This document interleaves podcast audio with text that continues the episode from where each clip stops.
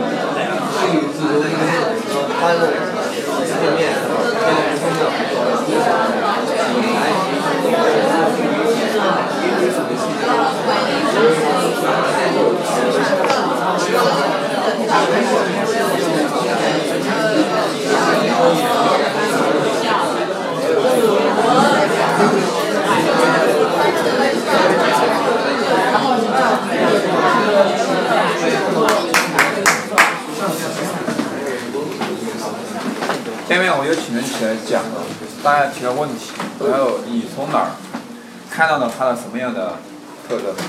我给大家举个例子，就是这种提问里面出现的，比如说刘和珍始终微笑，特征什么些？对，对。那下面大家从哪儿地方读出了他的什么样的特征？这样来告诉我，思维就显得比较完整。这个小组的同学，所有都不能再说了，大家有人去追吗？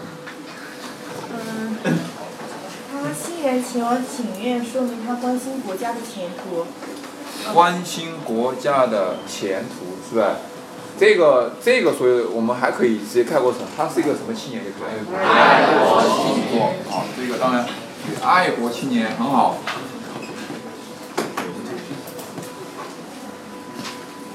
来，再说一个，还是挺好的，不要那么多。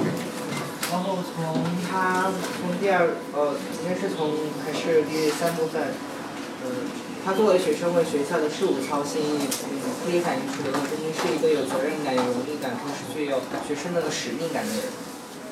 哦，责责任感、荣誉感、使命感这么多是不是？所以在前面爱国，这个爱什么？各位，请坐。爱国，这是爱什么？各位，爱笑。爱笑是不是？当然你要谈他，你要说他的责任感，可以，可以，我们写个责任感。来后面。三部分这儿有一个，我平素想能够不为利势所趋，从这里可以看出刘和珍君呃比较有正义感，不趋炎附势。嗯，正义感不趋炎附势。到底这个对不对啊？那我们来看一下。这一个段落在写什么？刚刚那个刘思言说的段在在写什么？他的姓名第一次有所见，一直到什么？一直到完的地方，是不是？这一段的核心，这一段的核心刘和珍最重要的特征是什么东西？换句话说，写他，他开始写他什么？反抗校长，是不是？总有桀骜锋利。这个为是为了做为什么做铺垫呢？各位，为什么做铺垫呢？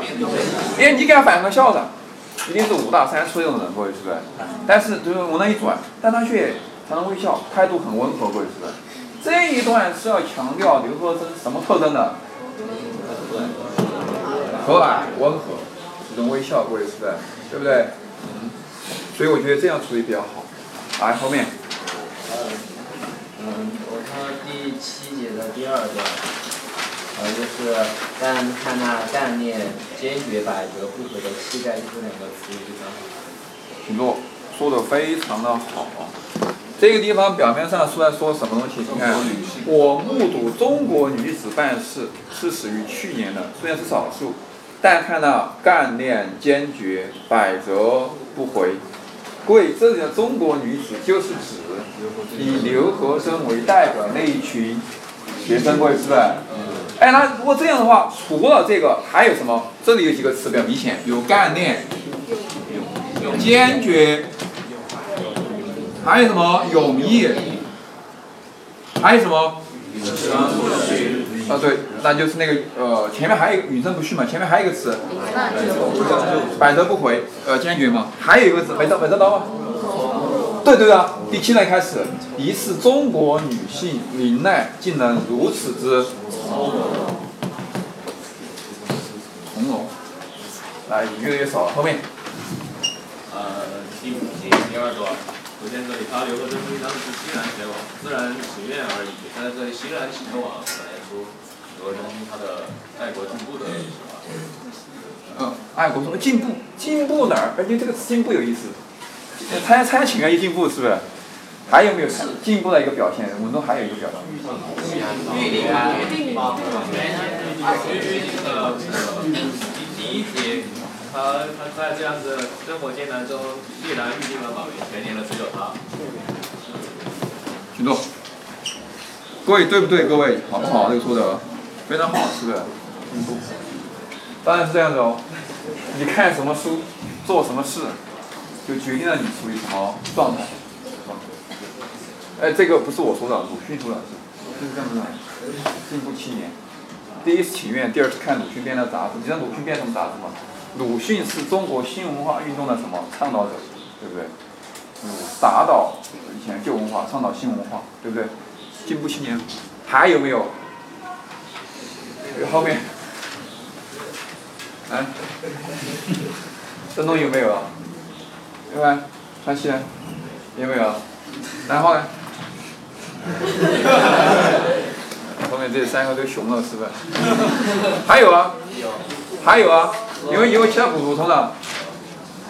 呃，第一个是他的乐观，乐观向上，然后他自信那个前途光明，因为他始终微笑着，在当时那种环境下，如果是一般人一般的心态的话，肯定都是那种心里一天垂头叹气，但是他始终微笑着，说明他是一个积极乐观的人。好，可以啊，可以，可以。但这属于品质类，我们已经挺多了。哎，大家忽略了，我问的是鲁刘和珍的特征，是不是？有一个最重要的点被你们忘了。什么？啊，你说刘和珍是猛士，这你差不多 了。概念坚决勇于从容就是猛士。为水土地也生嘛。各位还有一点非常重要的特征，他是鲁迅的学生。那不然我不要写嘛，我认得不到我写啥子嘛。现在大家，大家你看啊、今天我跟大家，我跟大家拿出来了这个，大家现在做的第一个工作，有这个筛选，这个筛选属于什么？第一个层面叫思维方式，我跟你讲，第一是直接的，第二个什么间接的，明白没有？什么叫直直接的？原文中有词语直接呈现的，比如哪些？勇毅从容，还有概念坚决，对不对？那稍微间接一点的，比如说他爱国，这也直接有的，是不是？参加这个运动爱国，那这个始终微笑，如果没有给你“和蔼”这个这个词，是不是？它属于什么？属于间接的，间接的。这是第一个思考方式。学生你忽略，是因为你没有找到重心。所以第一个有职业，职业的就是一个词语可形容，原文去找，原文去找，一般就是三相相似、相关、相反的随方可以找到。全文筛选哦，没有遗漏啊，没有遗漏。最难的是这儿，抽象与具体。从这个题目上看，各位，我们应该答抽象的词语还是答具体的词语？比如说，我问你刘的个性特征，你是答和蔼，还是答始终微笑？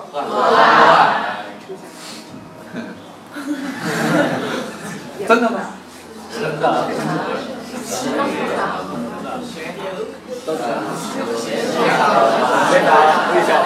当然有人说，从答题的角度要稳当的话，先说始终微笑，再说和蔼。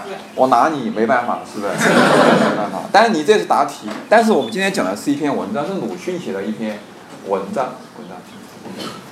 你再想，如果真的要取舍，我只叫你答一个的话，你答什么？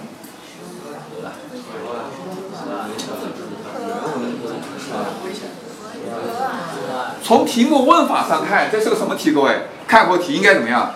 应该抽象，各位是不是？你给的东西应该都是对原文的一些什么抽象。但是我告诉你，这一篇文章恰好不能。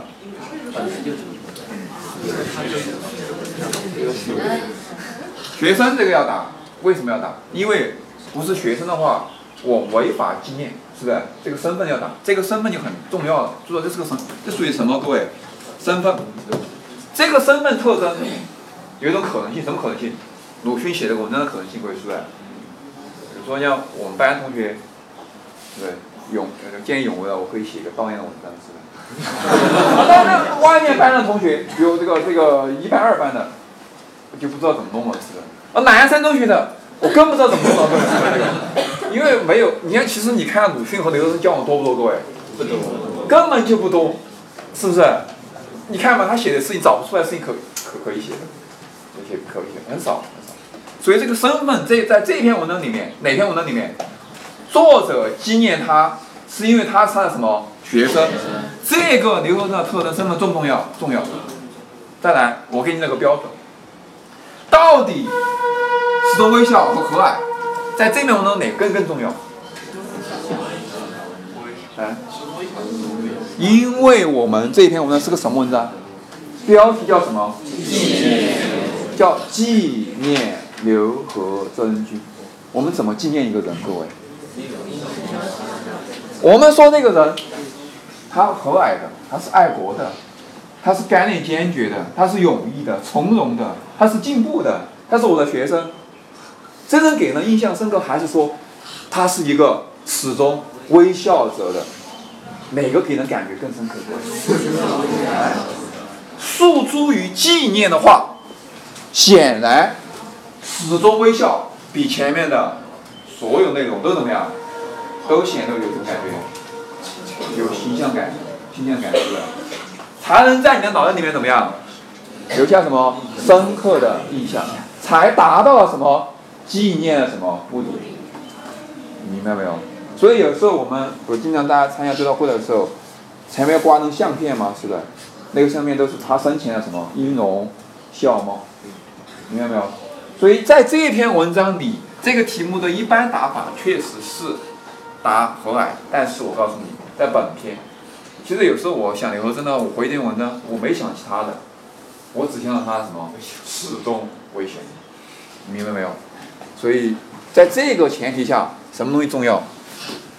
重要，重要，这些呢也重要。所以这就是一个什么？这就是一个思维方式。这叫什么思维方式？到底是答抽象还是答具体？由什么决定？由问题和文章的特点决定。从经验角度讲，当然应该答微笑这个东西。好，那其实这个思路一完的话，就出现一个问题。第一个就涉及到我们在考试时做一个题。叫对对象特征进行什么？进行概括，概括。好，你现在就简单记一下，这是我给你的思路和思维方式。讲课的时候我讲的很慢的原因之一要呈现出后面的思维方式。你刚才已经做了，已经做了，你把它列一下，列一下。这个是最有意思的，抽象具体。考试该怎么答嘛？都答，是不是？都答。好，这个你可以，呃，这这个单元的第一个重要思维方式。